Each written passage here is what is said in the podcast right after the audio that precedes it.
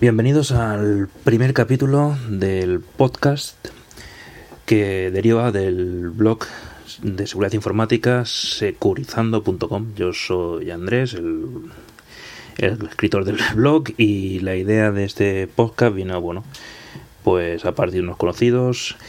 Y la idea es intentar explicar temas de forma más ligera y ágil que con las entradas en el blog. Intentaré no aburriros, básicamente.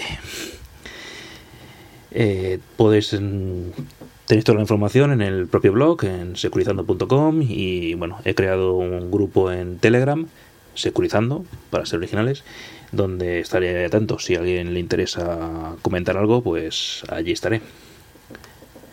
En este, para este primer episodio, pues voy a intentar dar una definición ágil de lo que sería una botnet.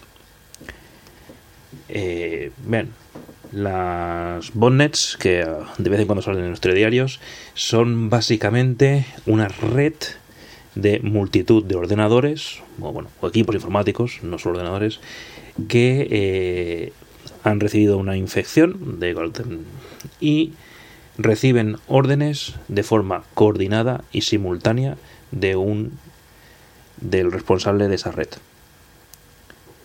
Esas órdenes pueden ser las del propio dueño de la red o bien realizar las tareas que por la que eh, alguien haya pagado.